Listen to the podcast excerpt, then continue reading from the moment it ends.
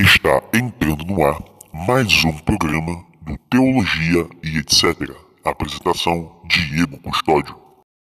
E aí pessoal, tudo bem com vocês? Aqui quem fala é Diego Custódio. Nós estamos começando mais um episódio do nosso podcast Teologia e Afins e hoje nós vamos falar um pouco sobre a vida e morte de John Hush. Bom, pessoal, é, antes mesmo é, que Martinho Lutero e o Calvino venham aparecer na história denunciando as doutrinas e práticas da Igreja Católica, nós já existiam, já existia aí uma galera que estava preparando uh, que esse trabalho chegasse aí na, na história da Igreja. A gente chama essa galera aí dos pré-reformadores. E diante de muitos deles, nós vamos falar aqui hoje sobre o John Hus, né? que também já estava fazendo isso aí antes de Lutero denunciar as doutrinas da Igreja Católica, o John Hus já estava fazendo isso e a custos caríssimos né, da pregação dele. Bom, o John Hus ele, ele nasce ali no século XIV, em 1369, alguns teólogos, alguns historiadores vão datar dois anos mais tarde, em 1371, mas fato é que ele nasce na Boêmia, é, que é onde hoje se localiza a República Tcheca, né, na Europa. Uh, o John Hus, ele, o John Hus ele se torna professor de teologia no ano de 1398 e dois anos depois ele se torna padre. Né? Lembrando que a gente não tinha essa distinção ainda, nós estamos aqui no início do século XV, né, quando ele se torna padre, então a gente não tem ainda distinção entre a Igreja Católica Apostólica Romana e, e, e a Igreja Protestante, isso vai acontecer lá em Martinho Lutero em 1517. E quando Jan Hus ele começa como professor de teologia, ele tem uma forte influência de um cara que a gente certamente vai falar aqui no nosso, nosso podcast, que é do Wycliffe. Ele tem uma, uma influência muito grande da teologia de Wycliffe, e, e, e, a pessoa de Wycliffe e a teologia de Wycliffe transforma radicalmente a vida do Hus para o Senhor Jesus. Eu digo que, que transforma bastante porque o Hus ele, ele confessa que no início do seu ministério ele se atrai pelo, pelo ministério ordenado porque o ministério ordenado poderia lhe proporcionar uma vida confortável.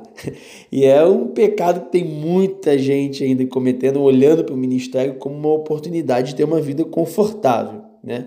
Então o John Hans ele, ele, ele é ordenado pregador da capela de Belém e de fato a pregação dele, né, como, como acabamos de dizer, ele tem uma influência muito grande de Wycliffe na sua teologia e, e isso tem traz grandes proporções numéricas, né? porque a capela de Belém atraía uma multidão de pessoas e, e essa multidão de pessoas vindo assistir a pregação de John Hus, desperta nele o, o interesse de ver o evangelho acessível a todas as pessoas. E por que, que é, ele tem esse desejo? Porque até então a Igreja Católica ela ordenava que a pregação fosse feita em latim. Mas John Hus via a necessidade e a sede do povo e ele quer que o evangelho se torne acessível. Então ele começa a pregar não mais em latim, ele começa a pregar em tcheco.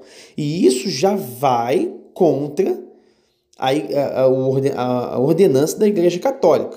Né? A gente vai ver que mais para frente Lutero também começa a bater de frente contra essa questão da pregação uh, e da Bíblia em latim. Então o Jan Hans ele começa a pregar em tcheco e ele começa a trazer um forte apelo nas suas pregações por justiça social. Por quê? Ele estava ali na Boêmia e ele via como que era o contexto de vida dos camponeses. Os, o, os camponeses da Boêmia eles viviam debaixo de uma exploração e de uma miséria gigantesca. E quando o Jan Hus ele olha para a vida da galera do clero do catolicismo romano, ele vai ver que tem uma coisa diferente, porque o clero romano vivia numa vida luxuosa, né? recebendo ali um dinheirão das indulgências, enquanto os camponeses viviam debaixo de uma miserabilidade terrível. Então, o John Hus ele olhava aquilo e ele pregava e defendia o ideal de uma igreja pobre. E aí ele começava a condenar, bater de frente contra o patrimônio terreno dos príncipes dos príncipes da igreja, porque era uma coisa absurda. Né? Viviam a custo das indulgências e o John Hus também começa a pregar contra as indulgências. E é lógico que essa pregação contra as indulgências não vai ficar barato para John Hus, né? porque está mexendo com, com, com dinheiro da Igreja Católica, com o conforto de muita gente, isso vai, vai lhe render, a princípio, uma excomungação. Mas o rei Venceslau IV, ele ficou ao lado de, de John Hus. E, e, e engraçado que nessa primeira excomungação, a Igreja Católica mandou fechar o clero de Praga para a pregação de John Hus. Mas aí o, o rei Venceslau intervém, ele fica do lado de John Hus, ele libera é, para que John Hus continue pregando. Só que em 1412, o Papa da época ele lança uma cruzada contra o rei Ladislau de, La, de Nápoles. E aí ele faz uma coisa absurda que a Igreja Católica faz. Ele começa a convocar pessoas para a guerra e diz que todos aqueles que participassem da guerra contra o rei Ladislau de Nápoles teria a remissão de todos os pecados. Né? Então, o, o, o John Rose ele começa a perceber que o Papa usa de meios espirituais para fins políticos.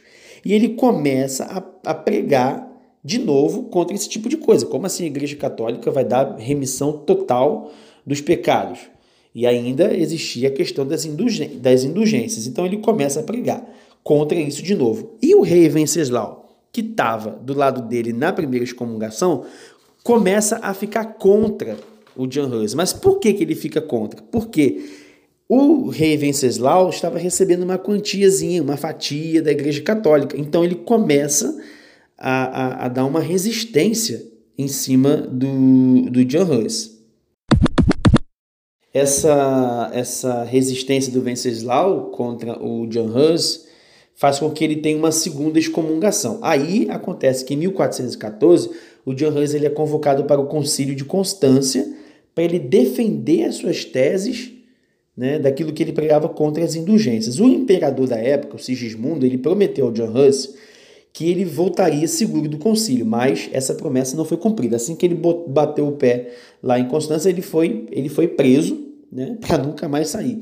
O julgamento dele durou sete meses, ele ficou preso durante todo esse tempo e o concílio decidiu por sua condenação e ele foi levado à fogueira, ainda vivo, no dia 6 de julho de 1415. Uh, ah, o John Fox, né, autor daquele livro, o Livro dos Mártires, ele vai dizer que na sua morte, John Hus ele, ele, ele, ele, ele diz a seguinte frase: Hoje vocês queimam um ganso, mas daqui a 100 anos, 100 anos um cisne surgirá que vocês serão incapazes de cozer ou assar. É, Para a gente entender essa frase, a gente precisa é, entender também um, um, pouco do contexto histórico e do nome de John Hus. O, o, o John Hus ele veio de uma cidade, da, é, ele veio da Boêmia, como nós dissemos, mas de uma cidade chamada Husneck. O Husneck significa cidade do ganso. Você pode perceber que o Husneck tem uma pronúncia bem parecida com o John Hus. E de fato, Hus significa cidade do ganso e, ou melhor, Husneck significa cidade do ganso e Hus significa ganso em tcheco. Então, é, muita gente vai achar que é, vai estar dizendo, associando que esse ganso que Jan Hus se refere, está se referindo a ele, e quando ele diz que vai vir um sino, é, dizem, as pessoas associam, os teólogos associam que essa frase de Jan Hus ele está profetizando a vinda de Lutero. Alguns vão dizer que o John Hus ele não profetizou, mas que na verdade ele tinha deixado uma carta anterior à sua, à sua morte, aonde dizia que pássaros mais fortes do que ele surgiriam para continuar o seu trabalho. E aí a gente tem essa essa essa essa dupla interpretação né, histórica mas nós temos aí um, um, acesso a um edito imperial de 1531 que o Lutero escreveu assim, abre aspas, eu, doutor Martinho, fui chamado para esse ofício e fui compelido a me tornar um doutor, sem qualquer iniciativa minha, mas por pura obediência. Então, tive que aceitar o ofício de doutor e fazer um juramento de que eu pregaria e ensinaria com fidelidade uh, a minha tão amada Sagrada Escritura, Enquanto eu estava engajado no ensino, o papado cruzou meu caminho e queria me impedir, mas não me impedirá. No nome e na vocação de Deus, eu andarei sobre o leão e sobre a víbora e, e pisarei com meus pés o filhote de leão e do dragão. E isso me começou durante minha vida, que começou durante a minha vida, se completará após a minha morte. São John Hus profetizou sobre mim. Aí tem uma continuação aqui dessa frase, ou seja, o próprio Lutero reconhece que John Hus, na hora da sua morte, ele profetiza sobre a vinda de Lutero, que de fato foi o que aconteceu. Silenciaram John Hus, mas 100 anos depois, exatamente, começa o ministério de Martim Lutero e aí vem a Reforma Protestante, esse grande, essa grande conquista uh, protestante através de Martim Lutero. Alguns vão dizer que sobre a, a, a roupa da morte né, de Jan Hus, a indumentária dele, ele estava vestido com uma um chapéu de burro que estava desenhado alguns demônios, né, foi preso numa estaca e foi levado para a fogueira vivo, né, como nós acabamos de dizer. E também tem um, um fato histórico que diz que um dos sacerdotes que, que, que votaram na, em relação a, a, favor da morte de Hus, chamado Podius Florentini, depois dessa execução, depois da execução de, de John Hus, ele escreve uma carta para o seu amigo Leonhard Nicolás dizendo: é, ele chegou até a estaca, olhando para ela sem medo, falando de John Hus. Ele subiu nela depois que dois assistentes do carrasco haviam rasgado suas roupas. E o príncipe Ludwig subiu. Na verdade, Ludwig foi, foi um dos que votaram para ele morrer. O príncipe Ludwig subiu e implorou que John Hus voltasse atrás para ser poupado da morte de chamas, mas ele não respondeu nada e continuou porque ele sabia que aquilo ali ele jamais iria se vender mesmo diante da morte. Basicamente isso, galera. A vida de John Hus é uma, é uma história assim, inspiradora de um homem que é, foi fiel a Deus na sua palavra, não abriu mão dos seus princípios, entendeu que a gente deveria viver pela fé, não pelas indulgências da Igreja Católica, e foi um, um grande preparador do caminho de Lutero. John Hus realmente é uma, tem uma vida e obra inspiradora.